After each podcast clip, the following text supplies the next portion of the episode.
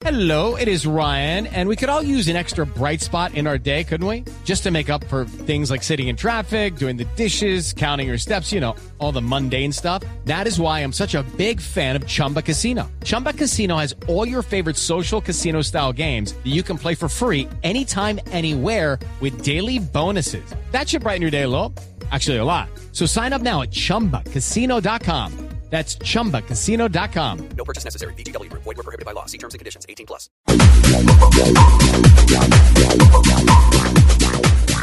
12 del día, 13 minutos, 14 ya, arrancamos la segunda hora de Autos y Motos. Habíamos quedado en Neiva, que había sido un éxito Tatacoa y que tenemos que ir a probar el hotel, ¿no, Nelson? Sí, que dicen que es maravilloso, que hay contacto con la naturaleza, que se pueden observar las estrellas. Ay, yo sí que he se visto puede fotos de ese interpretar- hotel. Sí, dicen que es maravilloso, Ay, que es muy bonito.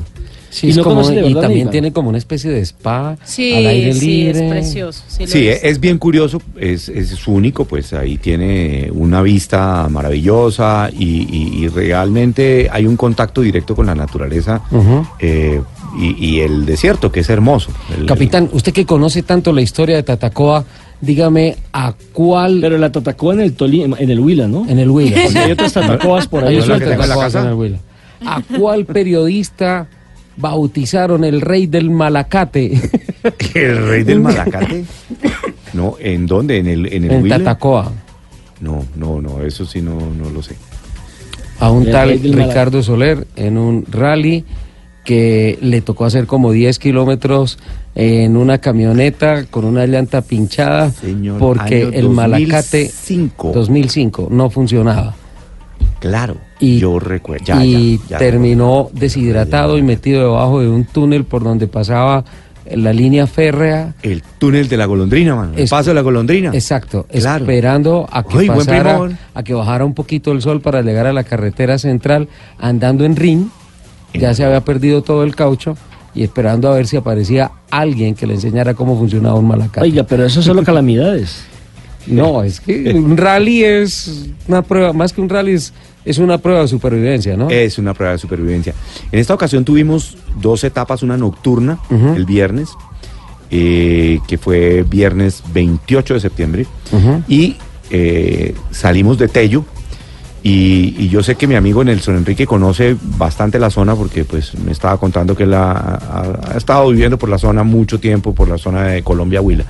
No fuimos a Colombia, pero salimos a Colombia Huila, pero salimos de Tello y de Tello subimos a un sitio que es un corregimiento que se llama San Andrés, San. Andrés Tello, por unas trochas espectaculares y de ahí seguimos subiendo una ruta que me enseñaron los carabineros de Baraya y caímos a Baraya por una trocha súper angosta con un paisaje lindísimo. Obviamente en, en la noche eso no se vio nada y de Baraya le dimos una vuelta al desierto de la Tatacoa. Capitán, ahí en esas montañas es, es completamente desubicado decir que ya empieza como a meterlo a uno al macizo colombiano o estamos muy lejos.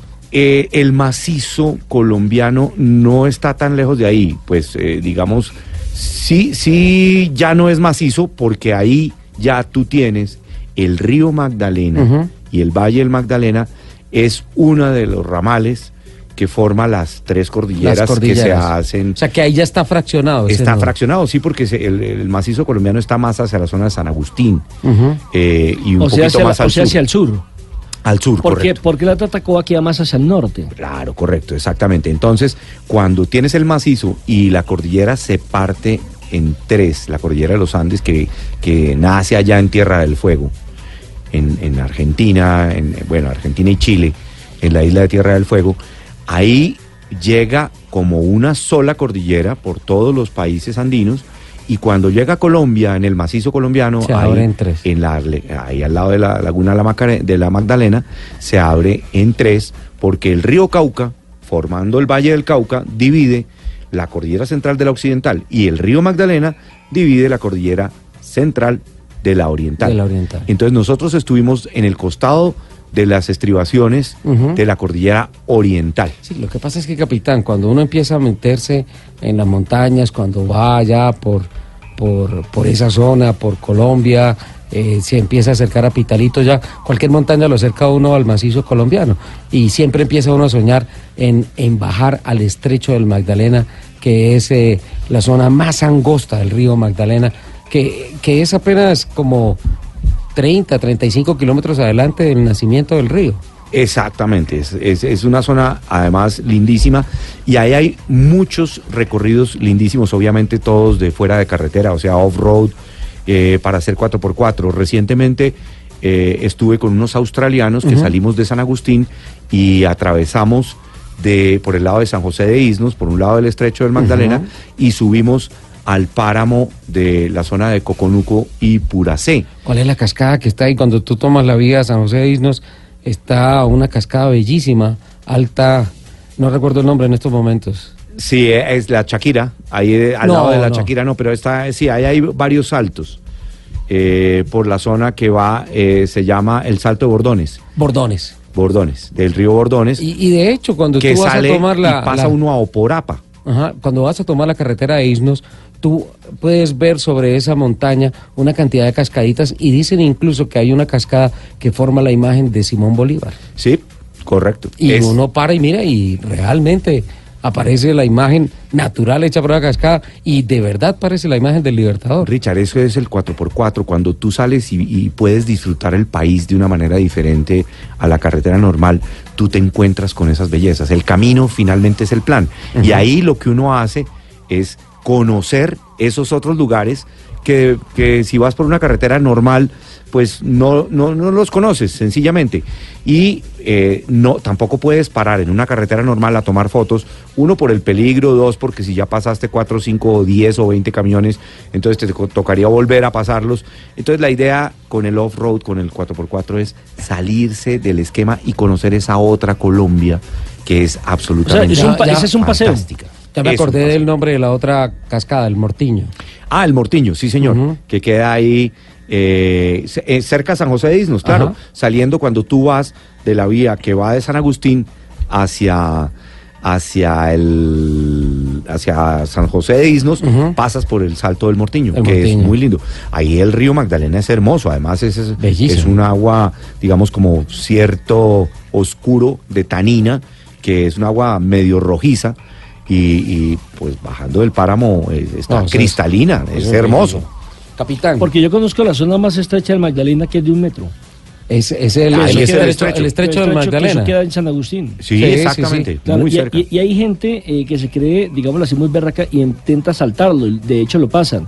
El gran problema es que Pero esas rocas ahí- tienen, tienen, tienen, tienen lama y usted se puede en cualquier momento resbalar. Y si Claro. usted cae, nada más, nada más cae que a un remolino donde usted si se cae al agua, es difícil que vuelva a salir. De ahí no sale. Y, Y la hay, corriente es y hay leyendas y mitos y cosas ahí del estrecho del Magdalena, que es, Claro. que es una cosa bellísima. La corriente es fuertísima y realmente es de una belleza impresionante. Los extranjeros eh, que te- he tenido la oportunidad de, de- de llevarlos a esos lugares quedan fascinados. No, quedan pues es que imagínate que uno tenga la posibilidad de atravesar el río Magdalena en el puente Pumarejo y ese mismo río atravesarlo en el estrecho del Magdalena. No, es que es, Es- es- o sea, no hay punto de comparación. es, es increíble cómo, cómo se forma el, el río Grande, porque realmente el nombre es el río Grande de la Magdalena. el Río Grande de la Magdalena, así es. Capitán, y perdón, y después de, de- de ese recorrido, de ese rally, ¿ahora qué viene? Ahora viene el rally del Guaviare. Vamos a salir ¿A San de José del Guaviare? a San José del Guaviare. Vamos a hacerlo eh, del 2 al 5 de noviembre, saliendo de Villavicencio. Eh, vamos a estar ahí en el Ecoparque Las Malocas. Bueno, la primera parte difícil de es llegar a Villavicencio, con, todos los derrumbes y Ese todo el problema rally, que hay. ¿no? Ese es un rally. Llegar a Villavicencio ya, allá Ese tienes es que rally. empezar a Ese- ah, entregar ese las el primeras primer copas. punto. Ahí ya hay un rally. Cla- claro que, por ejemplo, si usted llega a invitar a Lupi, ella es capaz de que se vaya en avión Bogotá-Villavicencio como hizo cuando le pedimos Que el favor no, de que eso no esa es carretera. verdad. Te lo hace Bogotá San José del Guaviare de una vez. Y se Sí, toma, y se y toma una evita, selfie allá. Claro, para tomarse una selfie y decir llegué al Guaviare. Eso no es verdad. Vamos a hacer un recorrido de aproximadamente 600 kilómetros. Upa. Tenemos proyectado eh, la ruta, es eh, una zona de sabanas llanera, obviamente, pero luego vamos a seguir por el departamento del Meta. Pero, pero espérate, de Villavo te vas a San José del Guaviare, eh, por la llevas llevas enlazado el rally o cómo va a ser? No, hacemos un enlace breve por una zona que se llama la zona de Caños Negros y después eh, ya iniciamos un, un pedazo ya de ruta de rally pasando por la zona de San Carlos de Guaroa.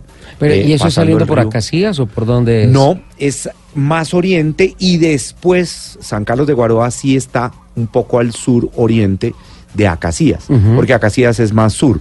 Y atravesamos la serranía por la zona eh, de San Carlos de Guaroa, pero nos metemos a una serranía hermosísima que está, digamos, un poco al oriente de San Martín, Granada, Fuente de Oro, Ye- Puerto Lleras, pero no pasamos por esos municipios, digamos, por las cabeceras municipales, pero por jurisdicción de esos municipios, hasta llegar a la zona de Guacamayas, donde es el límite entre Meta y Guaviare.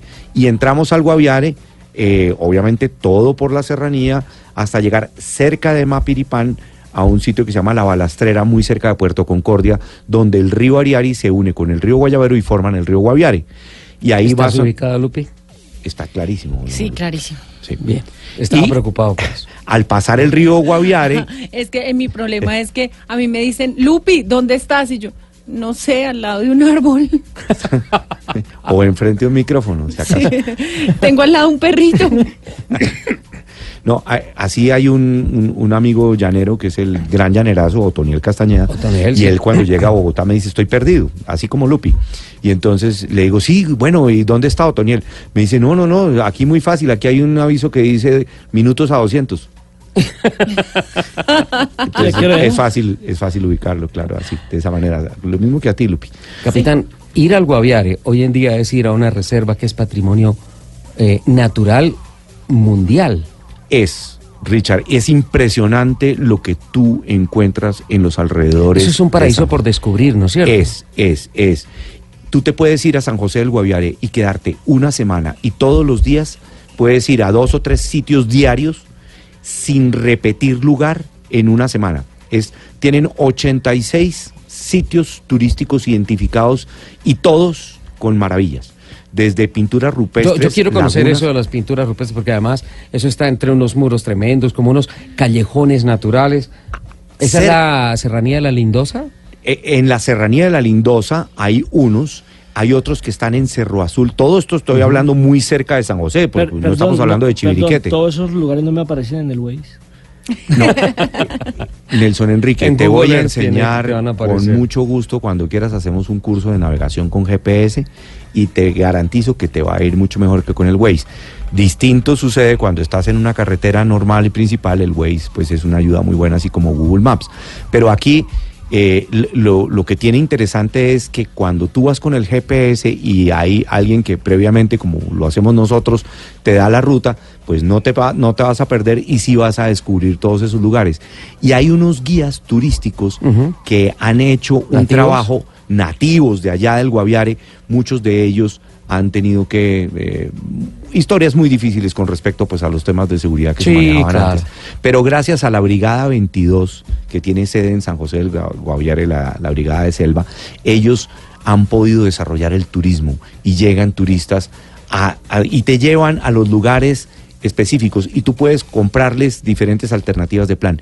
Uno de los cuales es, por ejemplo, estar con los indígenas, la- los nativos Qué de allá, chévere. los Tucán Oriental o los Nucac, y estar con ellos y compartir con ellos y probar, por ejemplo, el pescado moqueado, que es un pescado ahumado. Pescado moqueado. Es ahumado y es envuelto en una trenza. Y esa trenza es de una palma específica que ellos hacen. Y hay unas capitán, delicias no, y no, bellezas. ya, San ya. José del Guaviare No, es un lugar, ya es un destino espectacular. No. ¿Hay alguna posibilidad de que cuando uno vaya ya no hayan bichos? Ninguna. sí. Eh, capitán, la embarró hablando de comida a esta hora. Sí, no. Capi, no Vamos por unas empanaditas, ya venimos.